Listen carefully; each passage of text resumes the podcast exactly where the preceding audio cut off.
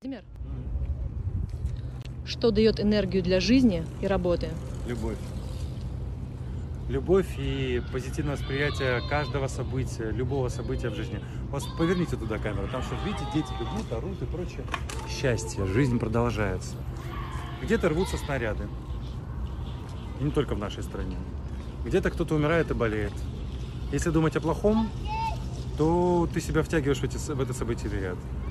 А если думать о том, что где-то родился очередной ребенок, где-то кто-то достиг какого-то пьедестала и сумел реализовать свои мечтания, вот такое огромное, а у него ног нет, а он сумел стать чемпионом в чем-то. Это же круто. Все зависит от того, как ты себя настроишь. Позитивистское мышление, вот это дает возможность все время черпать бесконечную энергию, вот такую энергию для жизни и для работы.